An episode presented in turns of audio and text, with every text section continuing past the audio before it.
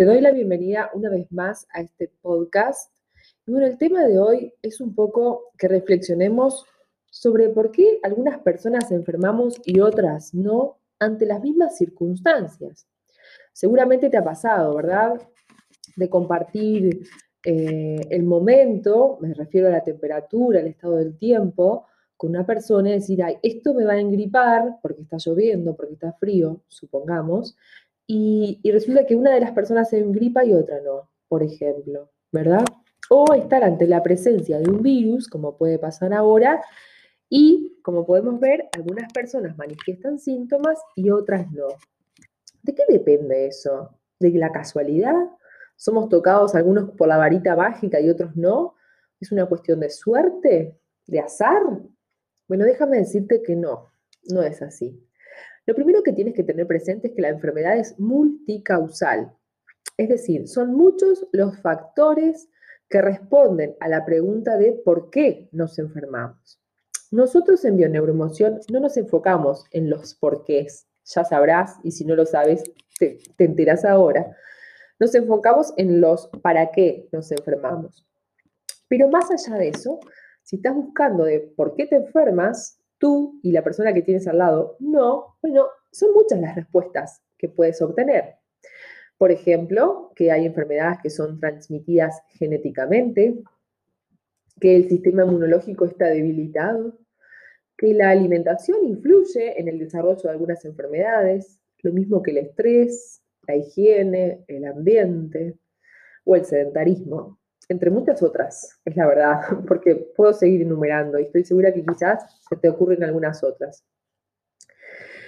Pero quiero que analicemos alguna de estas, ¿sí? Por ejemplo, las em, enfermedades, ¿sí? Que podemos decir que son genéticamente heredadas, para nosotros no es así.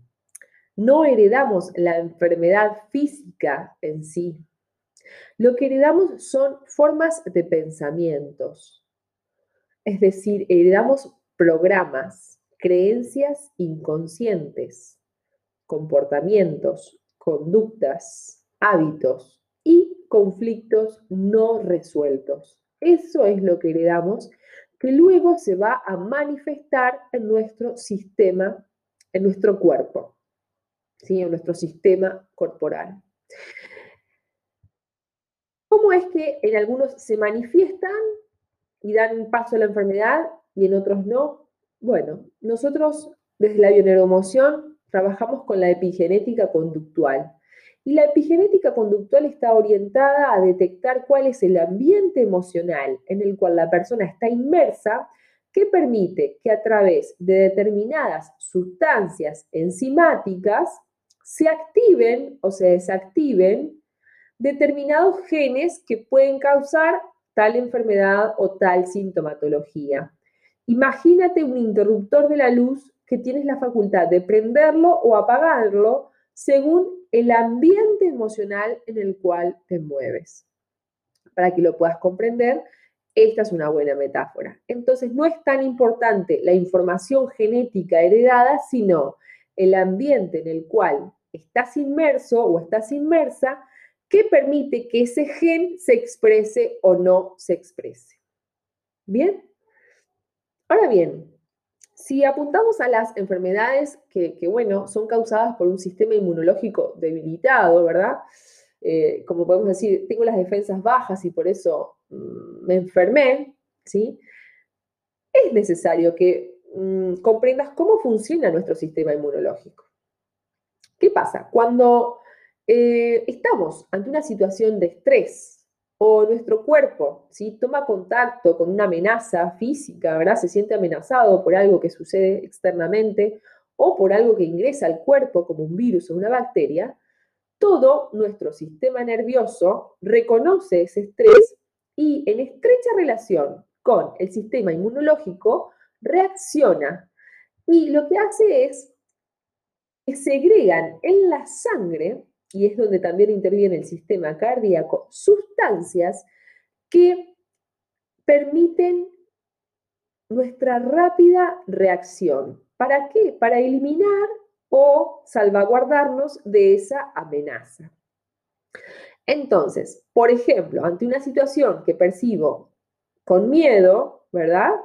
Se activa una parte de nuestro cerebro que tiene esa información, envía señales en milésimas de segundo al sistema inmunológico, este reacciona, segrega la sangre las sustancias que me van a permitir a mí huir de esa situación, por ejemplo, o enfrentar, en el caso de que sea un virus, una bacteria, enfrentar eh, a esos microorganismos, bueno, justamente con toda la reacción que se, que se produce en la sangre. Entonces, claro, también sentimos palpitaciones, podemos sentir cómo nuestro, nuestro corazón cambia su frecuencia cardíaca, el aumento de la temperatura en nuestras manos, en nuestra cara. Hay muchas, eh, muchas sensaciones físicas que podemos percibir cuando estamos bajo amenaza.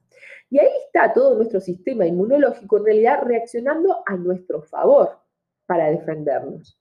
¿Qué pasa una vez que esa amenaza es em, vencida, digamos, o esa amenaza desaparece? Nuestro sistema inmunológico deja de enviar a la sangre todas esas sustancias y nuestro cuerpo recobra la homeostasis, es decir, recobra el estado de equilibrio. Pero ¿qué pasa? Ese, ese estado de equilibrio, para recuperarse en su totalidad, viene de la mano de la eliminación de la sangre de esas sustancias que fueron volcadas en un momento determinado para garantizar nuestra supervivencia. ¿Y qué pasa? Lo que la sangre demora segundos o milésimas de segundo en segregar, luego el cuerpo demora mucho más tiempo, varias horas, en eliminarlo de nuestro cuerpo.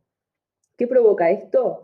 Bueno, que si estamos en estado de alerta o de amenaza casi que permanentemente, vamos a percibir la amenaza, la amenaza deja de estar, el cuerpo deja de reaccionar y si dentro de 3, 4, 5 horas percibimos nuevamente una amenaza, vuelve a reaccionar nuestro sistema inmunológico, nervioso y sanguíneo, ¿verdad? Eh, cardiovascular, y vuelve todas esas sustancias a la sangre cuando ni siquiera fueron eliminadas en su totalidad. Y así lo que tenemos es en el torrente sanguíneo permanentemente circulando sustancias que están a la defensiva.